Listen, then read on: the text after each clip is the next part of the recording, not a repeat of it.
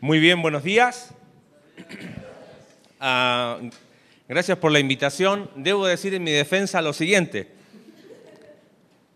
Eh, como decía Pablo, eh, servimos ahí en el Instituto Bíblico y somos miembros de una iglesia acá en Querétaro también y tenemos ahí ministerio. Así que tenemos, la verdad, poca disponibilidad de tiempo para ir quizás a visitar otra iglesia. Entonces, cuando te avisan 15 días antes, está complicado. Le dije a Pablo, ahora me desquito yo, ¿ok? Así que me dijo, ¿con cuánto tiempo? Con el que sea, mientras se pueda. Así que por la gracia de Dios estamos acá con la familia. Así que agradecidos también. Eh, hace, en mayo operaron a mi esposa de unas hernias lumbares y fue un tiempo muy especial. Fueron tres meses donde estuvimos ahí abocados al, al hogar y ver cómo Dios también ha ido recuperando su salud y nos permite hoy estar, porque la verdad hasta hace un mes no podíamos salir mucho de casa, así es que agradecidos también a Dios por eso. Abran su Biblia, por favor, ahí en el libro de Santiago. Están estudiando Santiago y la verdad me encantó el tema y debo decir, los pastores, ¿dónde están? No sé si fue adrede el que me dieron este pasaje. ¿Ok? Porque abre tu Biblia, por favor, ahí en Santiago capítulo 2, versículo 14 al 26. Es el texto y el pasaje que vamos a tratar de estudiar en esta mañana. Y me gusta el, título a la serie que están estudiando, el cristiano verdadero. Y cuando uno piensa en cristiano verdadero, eh, ¿Qué palabras se te vienen a la mente? Gracias, ok. Eh, no sé si acostumbran acá a tener feedback, pero a mí me gusta que hablen, ¿ok? No sé si se graba, pero no importa, después algo hacemos. Cuando piensas en verdadero, ¿qué se viene a tu mente? ¿Genuino? ¿Qué más? ¿Honesto? Sí, pero a ver, piensa en algo, esto es verdadero, esto es original, esto es, ¿qué más? genuino, auténtico. Te cuento una historia cortita. Vivimos 10 años en Argentina y recién llegaditos ahí teníamos nuestra hija de meses y lo que menos había en ese tiempo era dinero. O sea, si ahora no hay, imagínate un tiempo de alumnos recién casados con una hija, menos todavía. Entonces llego a casa, había comprado un helado, compartimos el helado yo recuerdo el cambio que me dieron. Aproximadamente en ese tiempo un dólar equivalía a tres pesos argentinos, o dos y algo. Y veo un billete de 10 pesos, tenía en el cambio, ¿no? 5 dólares aproximadamente. Y de repente lo estoy viendo y empiezo a verlo y era falso. ¿Qué hago? Dije, voy ahí donde me dieron ese billete y les reclamo. Pero ¿y si me va mal? ¿Y si qué hago? Entonces tuve la salida humana carnal donde podía meter mi billete de 10 pesos a ver si me lo aceptaban. Me lo rechazaban en todo lugar, obvio. El único Gil que no se dio cuenta, gracias, que era un billete falso era yo. Y tuve que sufrir el tener mi billetito de 10 pesos ahí. Y dije, nunca más me va a pasar. Hasta que adivina. De Argentina nos vinimos a dónde? A México. Y me pasó. No te voy a decir con qué tipo de billetes ni cómo fue para que no te burles de mí, ¿ok? Pero este concepto de verdadero, a, mi mente se viene el genuino, original, ¿viste? No, esto es original, vas a comprar por ahí y como que uno le entran ciertas dudas. ¿Será original la playera que me están vendiendo? Oye, te, te, para alguien ahí en la calle, te vendo tal cosa y uno dice, mm, de inmediato sospecha, ¿no? O cuando estás seguro, hasta a veces lo llegamos a, compartir. Mira, me compré esto y es original. Es verdadero, es genuino, es auténtico. Y en este pasaje, que no es complejo, sin embargo creo que tenemos que tener ciertas consideraciones para poder entenderlo. Porque a veces cuando estudiamos la Biblia cometemos un pequeño error. Si yo te digo, analiza una pared y dime cómo es la casa, es un poco complicado, ¿no? ¿Por qué razón? La pared no te indica cómo es que toda la casa. Y si te digo, analiza cada ladrillo, por más que tengas toda la ingeniería en ladrillos, va a ser imposible saber cómo es toda la casa. Por eso, eh, el estudio de esta mañana, yo lo dividí en tres cositas bien sencillas. Antes de saber ¿Qué quiere decir este pasaje? Tenemos que conocer algunas verdades preliminares que tenemos que tener muy claras. Después vamos a tratar de descubrir qué quiso decir Santiago. Y por último vamos a ver, bueno, qué impacto tiene en mi vida personal. ¿Les parece? Bueno, y si no les parece, lo vamos a hacer igual. No se preocupen. Vamos a orar. Señor, en esta mañana pedimos que tu Santo Espíritu nos pueda hablar. Señor, tenemos tu palabra que nos enseña, que nos ilumina, nos aclara, Señor, aquellas dudas. Pero sin la obra sobrenatural de tu Espíritu Santo, es imposible que esa palabra nos transforme. No queremos hacer, Señor, en esta mañana un ejercicio intelectual. Queremos ser transformados por tu palabra. Háblanos, Señor, en esta mañana. Lo pedimos en el nombre de Jesús. Amén. No sé si... Ah, ah, increíble esto, no, me, supera. Y no tengo control, pasa solo, solamente con el guiño de ojos se aparece atrás. Mira, algunas cositas preliminares antes de analizar este pasaje. Y tú vas a decir, oye, pero son cosas muy básicas, pero creo que es necesario tenerlas claras. Primera verdad preliminar, la salvación fue, es y siempre será, grábalo esto en tu mente y en tu corazón, por gracia, por medio de la fe. Soy profesor, así que te voy a pedir siempre repetir. A ver, la salvación fue, es y siempre será, ¿por qué?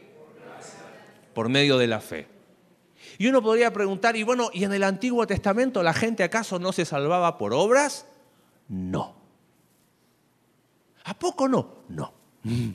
La salvación siempre fue por gracia, por medio de la fe. Y será por gracia, por medio de la fe.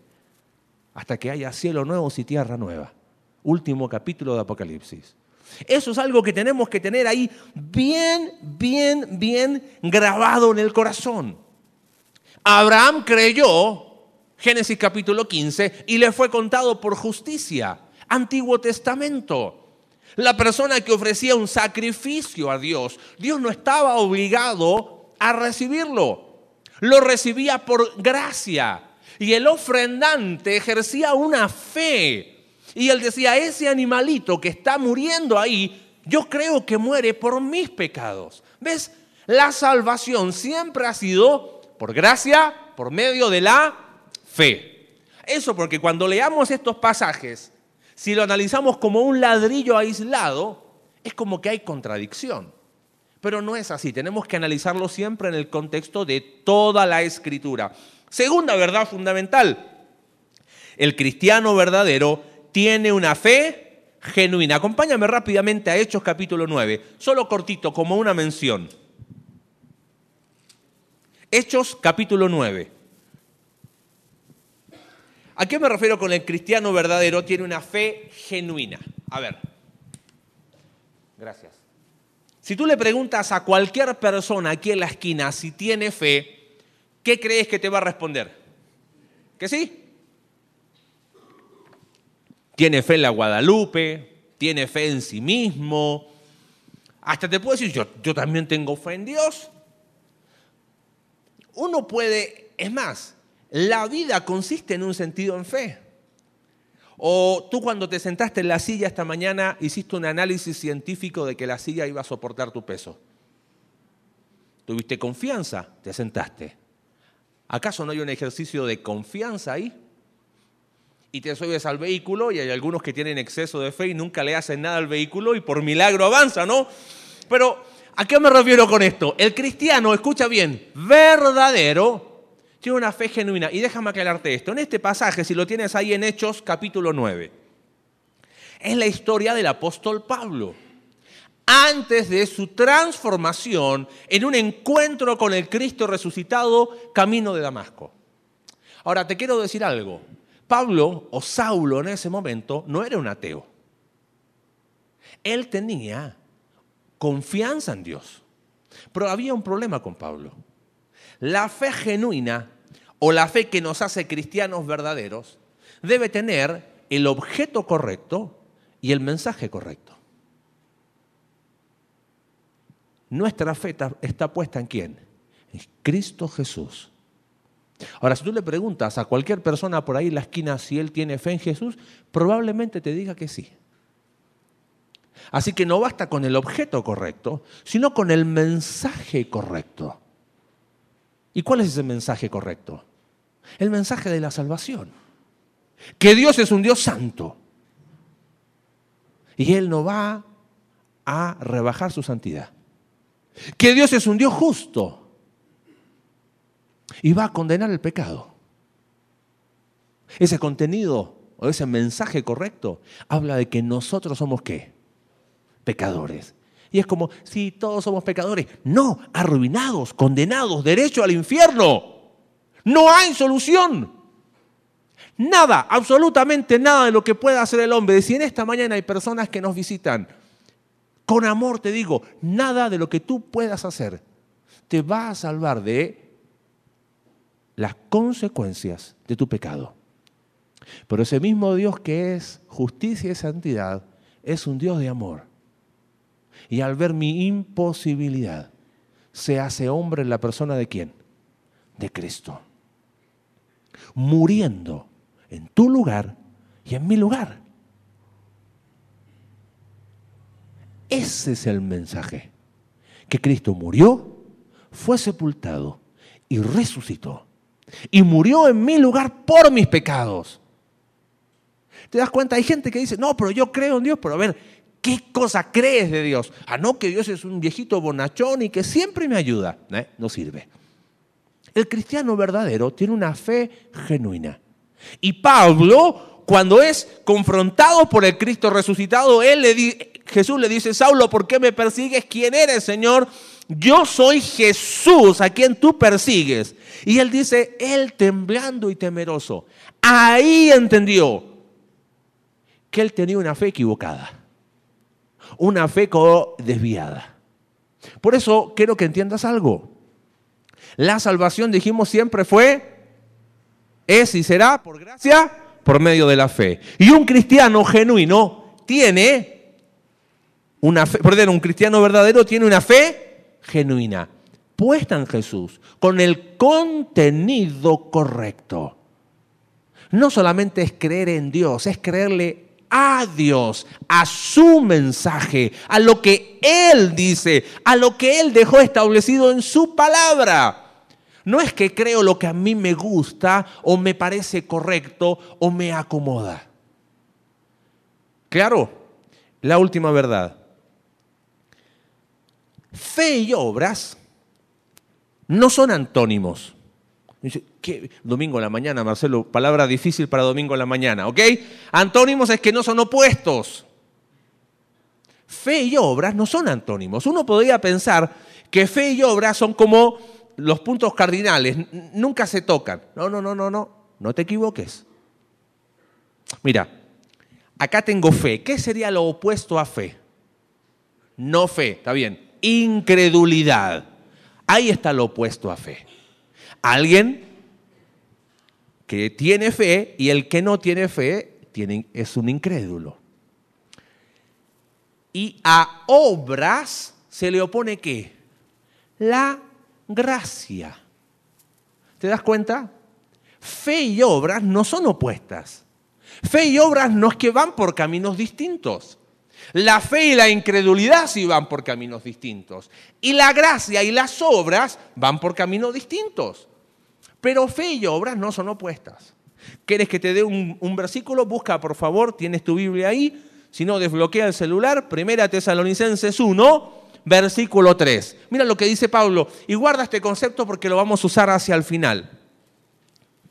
Dice así, acordándonos sin cesar delante del Dios y Padre nuestro de la obra de vuestra fe.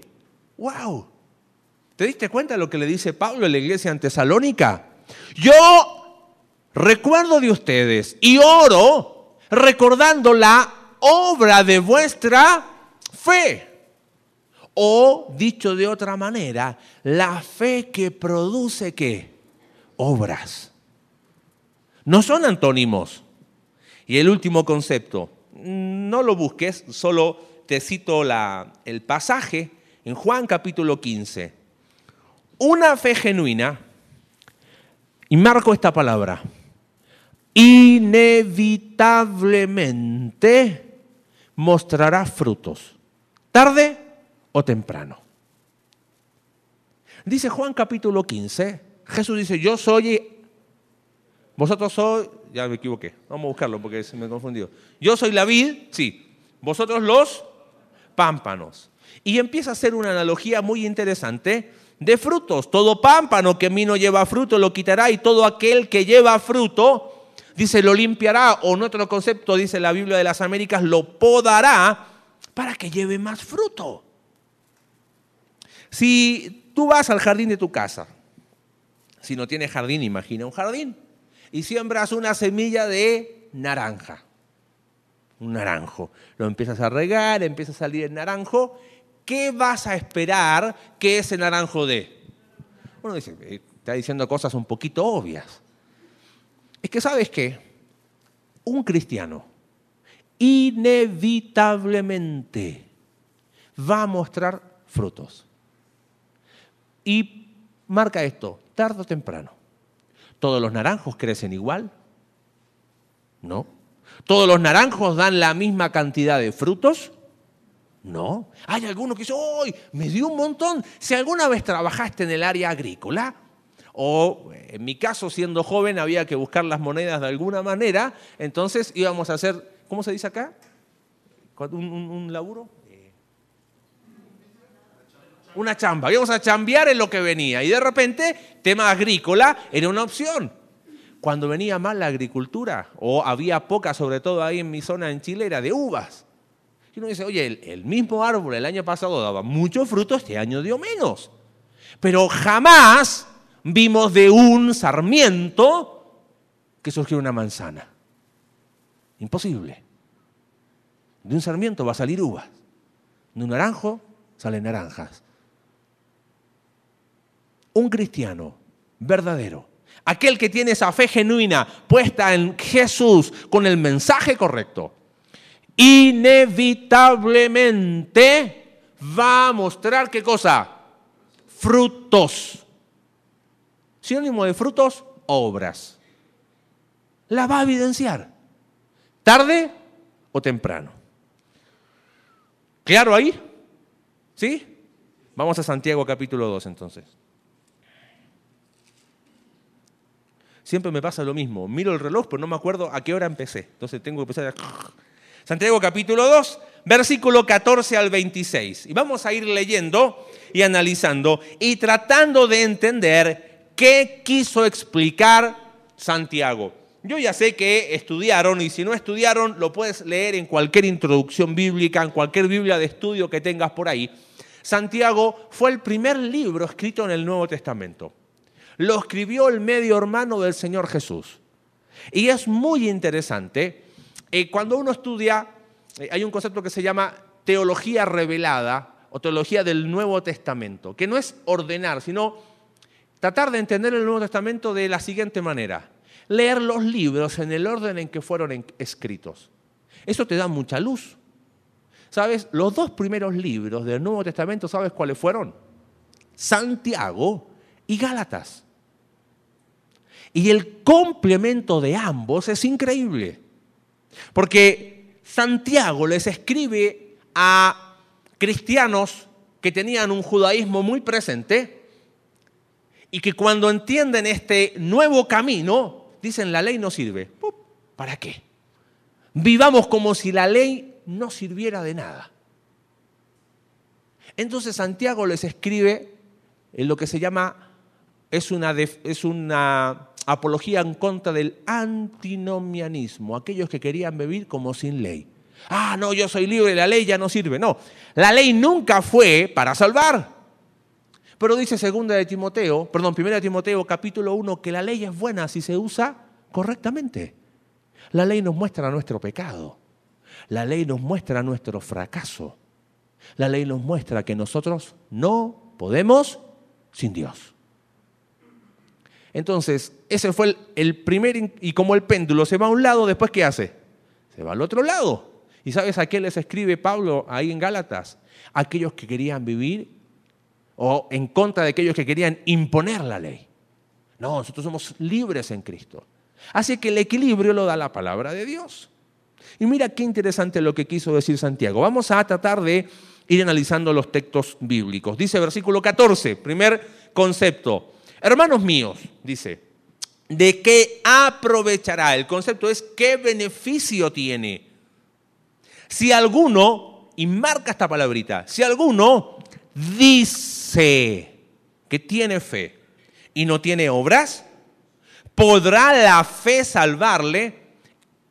Y si un hermano o una hermana están desnudos y tienen necesidad del mantenimiento de cada día, y alguno de vosotros les dice, id en paz, calentados, saciados, y no les dais las cosas que son necesarias para el cuerpo, ¿de qué aprovecha, de qué sirve? Así también la fe.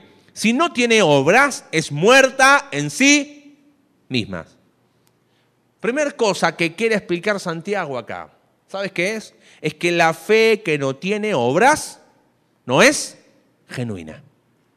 Y uno aquí como, a ver, a ver, ¿qué estás queriendo decir? ¿No te llama la atención algo que leímos recién? Te voy a leer esto nomás. ¿Podrá la fe salvarle?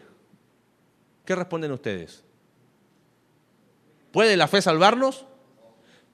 No. ¿Qué nos salva? ¿Fe más qué?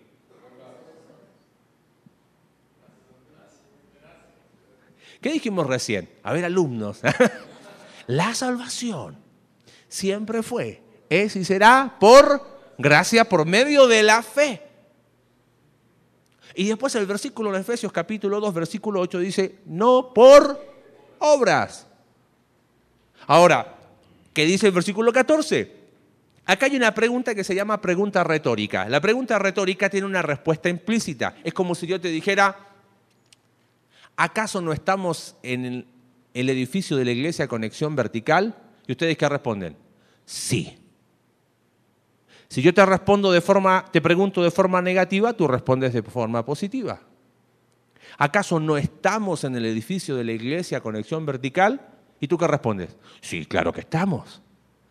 ¿Podrá la fe salvarle? ¿Cuál es la respuesta? No. Me estás confundiendo. Bueno, si yo estoy confundido, estamos todos confundidos, ¿no? Déjame explicarte esto. Mira, dice así, ¿de qué aprovechará? ¿Qué beneficio tiene? Dice Santiago. Y te dije recién, subrayo en la palabra, si alguno que dice, ah, ahí está el primer concepto que tienes que tener claro. Las palabras aguantan qué? Todo. Yo puedo decir que soy lindo y si ustedes no están de acuerdo, no importa, lo digo igual. ¿No? Las palabras aguantan todo. Cualquier persona puede decir que tiene fe. ¿Me va captando la idea? Por eso Santiago dice, ¿qué beneficio tiene si alguno de ustedes dice que tiene fe? ¿Pero qué? No tiene qué? Obras. No hay evidencia de fruto. Entonces, quizás otra traducción más específica sería, ¿podrá ese tipo de fe salvarle? ¿Una fe que simplemente se dice? No. Eso es lo que está queriendo decir Santiago. No está hablando en contra de la fe, está hablando de esa fe que las personas dicen que tienen, pero que no muestran, ¿qué cosa? Evidencia. Una fe genuina, una fe que no tiene obras, a la luz de estos versículos no es genuina. Entonces Santiago lo explica de esta manera. Si viene un hermano y te dice, hermano, yo tengo necesidad. tengo este problema. Él dice, están desnudos, están pasando frío. En la cultura judía, te dije, estos creyentes tenían una extracción judía. El concepto de limosna no era como lo entendemos nosotros hoy, te doy tres pesos el que te limpia ahí el... No, no, no, el concepto de ayuda al pobre era distinto. Y es más, Proverbios habla muy duro contra aquellos que niegan ayuda al pobre. Dice, el que le presta al pobre, Jehová se lo devuelve. Porque había que tenerlo en honra. Había que preocuparse por las viudas y los pobres. Y los profetas duramente hablaron contra el pueblo de Israel porque pisoteaban al pobre. Entonces Santiago toma este concepto, dice, oye, si viene un hermano y te dice, no tengo, estoy mal, no tengo ni para comer.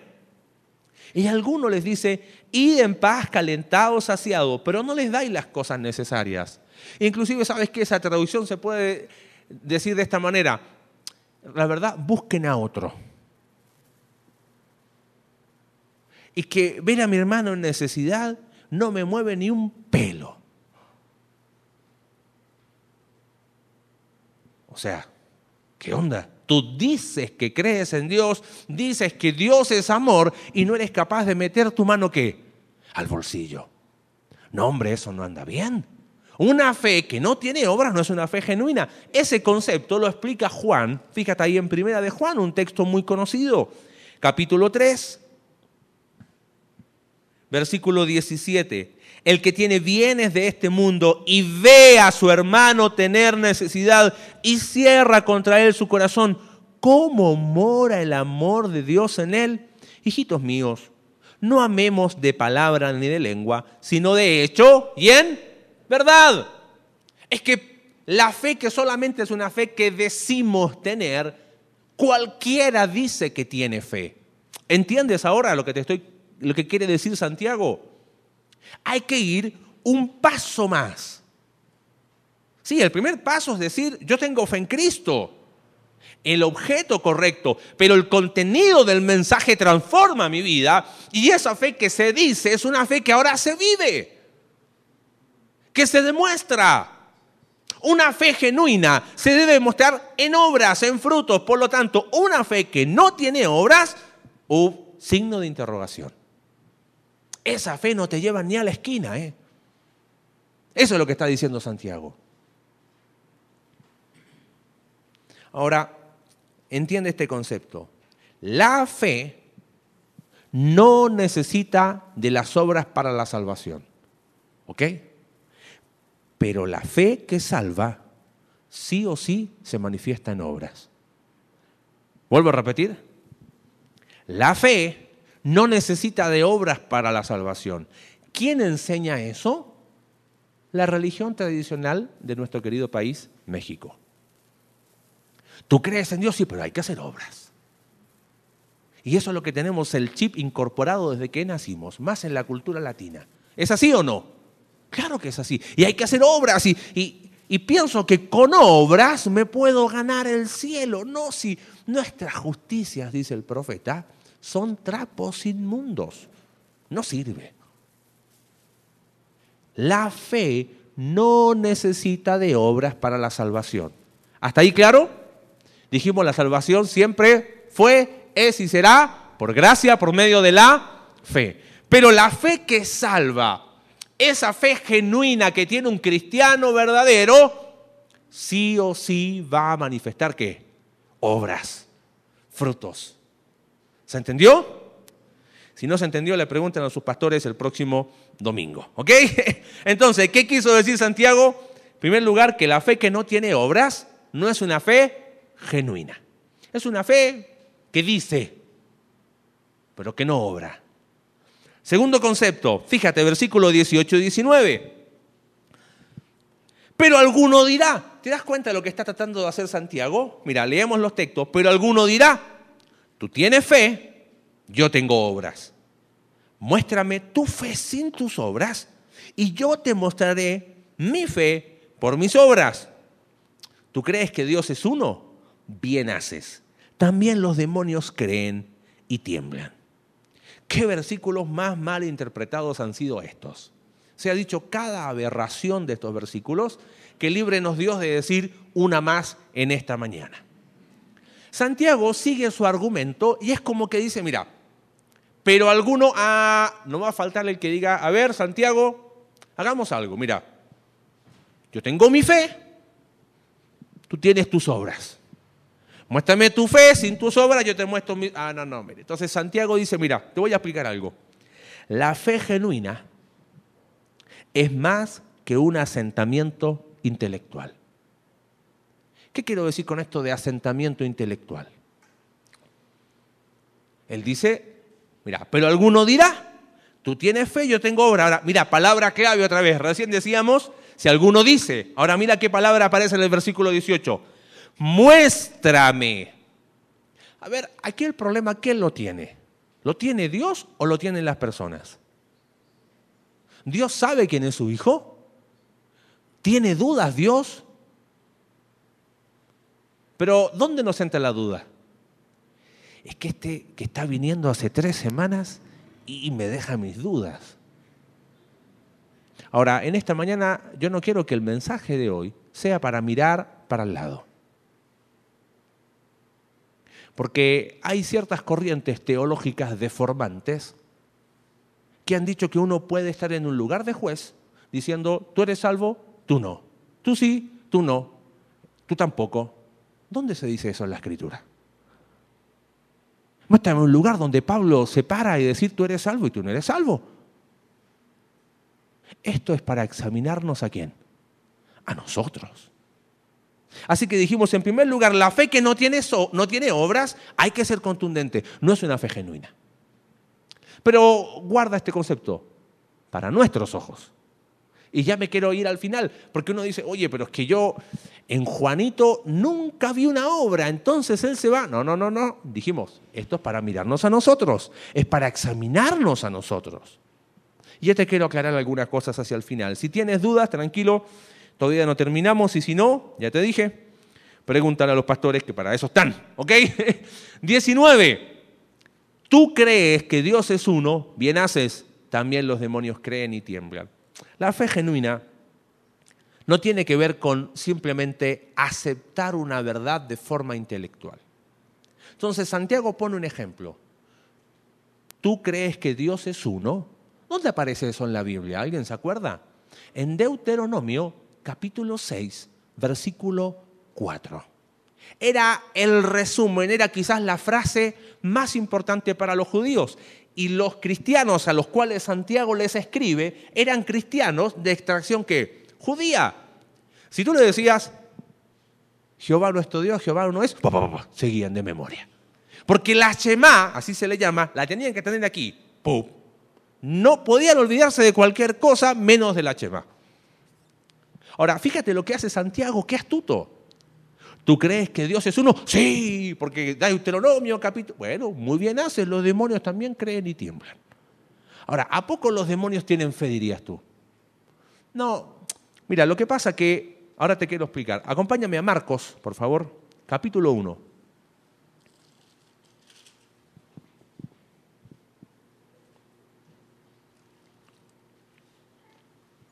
Versículo 21.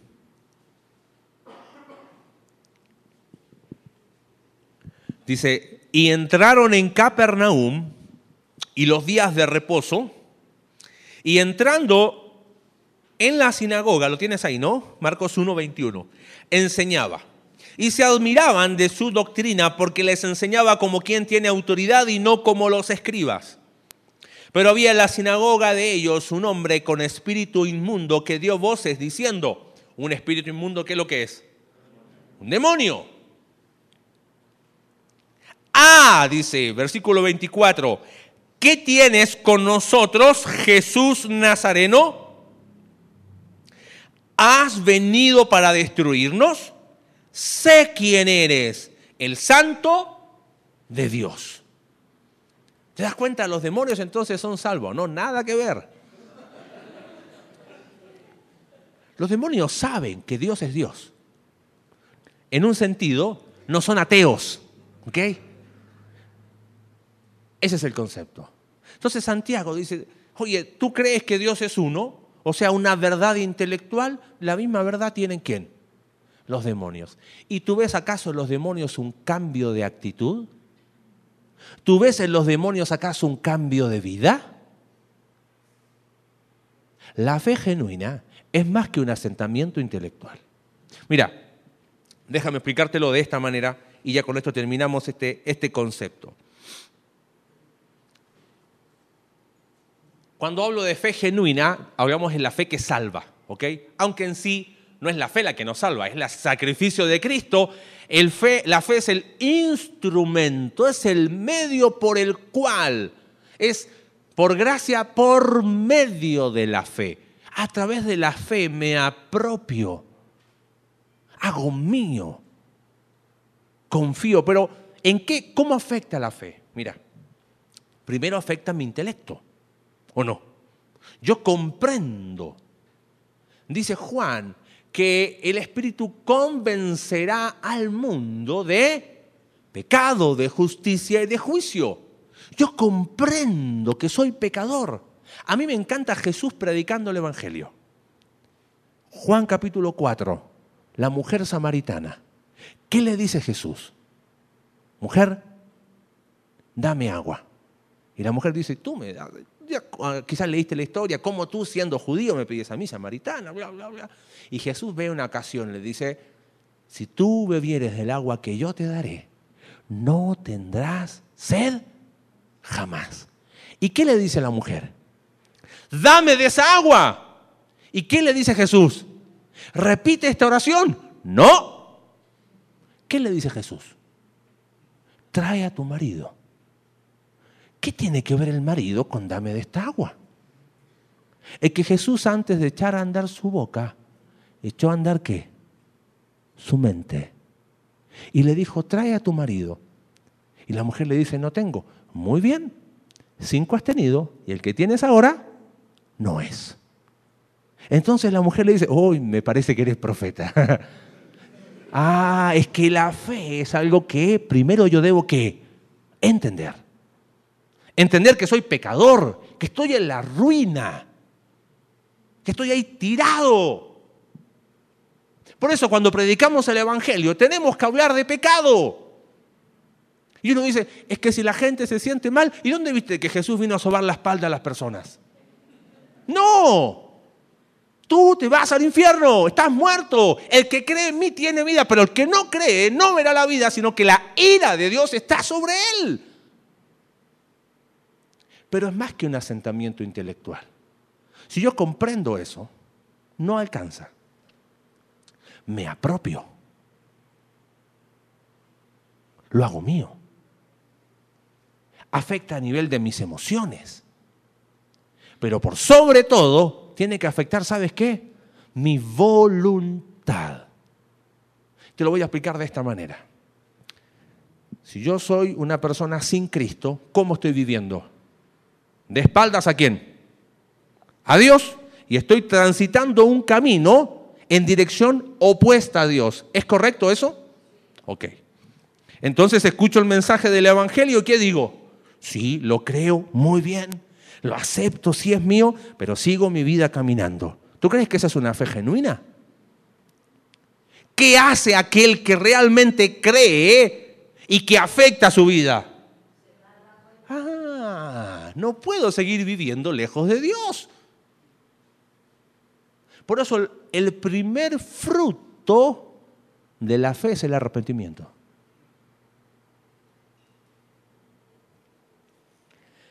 La fe que no tiene obras no es genuina. Segundo lugar, la fe genuina es más que un asentamiento intelectual. En último lugar, versículo 20 al 26, y tenemos que terminar en 7. Muy bien. Dice, en el segundo vamos a la más corta. La fe genuina, en último lugar, se demuestra. Fíjate, más quiere saber, hombre vano, que la fe sin obras es muerta. Y dice, ¿no fue justificado por las obras Abraham, nuestro padre, cuando ofreció a su hijo Isaac sobre el altar? ¿No ves que la fe actuó juntamente con sus obras y que la fe se perfeccionó por sus obras? Y se cumplió la escritura que dice, Abraham creyó a Dios y le fue contado por justicia fue llamado amigo de Dios. Versículo clave, versículo 24. Vosotros qué? Veis.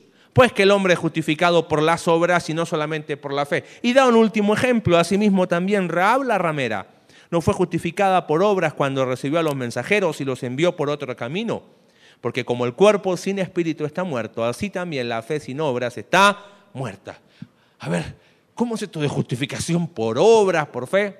Mira, la fe que no tiene obras, dijimos, no es genuina. La fe genuina, dijimos, es más que un asentamiento intelectual. Tiene que afectar mi vida. Y si afecta mi vida, esa fe que transforma mi vida, empieza a mostrar qué? Frutos. ¿Ves? La fe genuina se demuestra. Aquí hay una aparente contradicción porque dice que Abraham fue justificado cuando ofreció a su hijo Isaac sobre el altar. En un minuto te tengo que explicar algo muy importante. Anota si quieres por ahí. Génesis capítulo 15, versículo 6 dice, Abraham creyó y le fue contado por justicia, justificación ante Dios. Dios sabe que Abraham es su hijo. ¿Lo sabe el resto de las personas? No. Génesis capítulo 15. ¿Qué viene después de Génesis capítulo 15? Capítulo 16, 17, 18, 19. Llegamos al capítulo 22. Y en el capítulo 22, Dios le dice a Abraham, Abraham, quiero que ese hijo que tú tienes, que se llama Isaac, lo sacrifiques. ¿Y sabes qué hace Abraham? Obedece. Fue justificado ante Dios. Pero aquí su fe que se demostró. Por eso Santiago dice, ¿no ves que la fe actuó juntamente con sus obras? La palabra ahí es sinergia. Obraron juntas. No está enseñando a Santiago que la justificación es por obras. Por eso yo te marqué recién ahí. Vosotros veis. Mira, hay un versículo muy interesante en segunda de Timoteo que pienso que resume esta verdad. Capítulo 2. Búscalo por favor. Segunda de Timoteo 2, versículo 19. Dice, pero el fundamento de Dios está firme teniendo, ¿lo tienes ahí? Teniendo este sello. Y el concepto de sello es como una moneda. ¿Una moneda que tiene? ¿Tres caras? No, tiene dos caras. Entonces, ahí Pablo explica, mira, una cara es la cara de Dios. La cara de Dios, ¿quién la ve? Si esta es una moneda y de este lado está Dios, ¿quién ve la cara de Dios? Dios. ¿Puedo ver yo el lado que Dios ve? No, porque yo no soy Dios. Entonces dice, pero el fundamento de Dios está firme teniendo este sello. Dos puntos. Conoce el Señor a los que son suyos. ¿Hay conflicto en Dios? Él sabe quién es su hijo. Dios no tiene conflicto. Abraham creyó y le fue contado por justicia. Génesis capítulo 15. Pero ¿qué sigue diciendo el versículo de 2 Timoteo? punto y coma, y apártese de iniquidad todo aquel que qué. La otra cara de la moneda es la que los hombres ven. ¿Puedo ver yo tu corazón? No. Pero puedo ver qué? Tus obras, tus frutos. Entonces, si Dios conoce a los que son suyos, no hay problema con Dios. Ah, pero apártese de iniquidad. O sea, viva una fe que se evidencia en frutos aquel que se dice que es un cristiano verdadero. La fe se demuestra. ¿Entendieron ahora lo que quiso decir Santiago? Santiago no está diciendo acá que necesitamos obras para salvarnos, que necesitamos hacer cosas para... No, no, no, no. Él simplemente nos quiso explicar que la fe que no tiene obras no es genuina. En segundo lugar, que la fe genuina es más que un asentamiento intelectual y en último lugar que la fe genuina es sencillo. ¿Qué va a hacer? Se demuestra. Y mira el versículo final de Santiago. No, no, no, no, no, no. Aquí está. Porque como el cuerpo sin espíritu está muerto. A ver, así la fe sin obras está muerta. Aquí no, no hay una equivalencia. ¿Yo puedo separar cuerpo y espíritu? No. ¿Cuándo se separan? Cuando me muero. Y ya no te sirve de nada. Fe y obras, dice Santiago, son qué? Inseparables. Jefes, ¿tres minutos? ¿Tengo tres? ¿Sí? Bueno, y si no, no importa. Vamos. Terminamos. ¿Cómo afectan estas verdades mi vida? En primer lugar, simplemente te quiero señalar tres cositas para que te vayas pensando hoy. Si te subes al carro con tu familia, como para que vaya ese silencio que se corta con un cuchillo, ¿no? Primer concepto que quiero que entiendas. Dice así, si tu fe no produce frutos, ¿qué tengo que hacer? ¿Recibir a Cristo? No, no estoy hablando de eso, pero preocúpate. ¿Ok? Si tu fe no produce frutos, preocúpate. Que Pablo les dice ahí en 2 Corintios capítulo 13, examinaos a vosotros mismos si estáis en la fe. Ahora, a veces uno puede ser o muy condescendiente o muy, ay, soy y, y recibo a Cristo toda la semana. No, no, no entendiste nada. Empieza a preguntarle a tu círculo íntimo. Porque si le preguntas al que te ve el domingo, si él es un cristiano genuino, pregúntale a tu esposa, ¿qué piensa de ti? Hijos, pregúntenle a sus padres, papá, tú ves en mí una fe genuina y la cara de tu papá va a decir todo. Es que tenemos que ser prácticos esta mañana. Quizás, te dije, una fe genuina va a mostrar inevitablemente frutos, tarde o quizás está regando poco el arbolito. ¿Cómo va a haber frutos si no estás alimentando el árbol? Está seco. Está rodeado de malas influencias, no es la mejor tierra, no le llega el sol necesario. Pero preocúpate.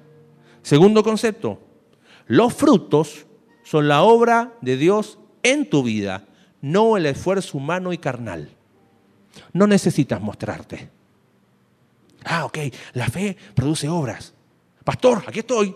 Mira cómo canto. Ah, ah, ah, Mira cómo toco. No, no, no, no, no, no, no. Ese es un concepto del mundo, andar mostrándose para que los otros te vean.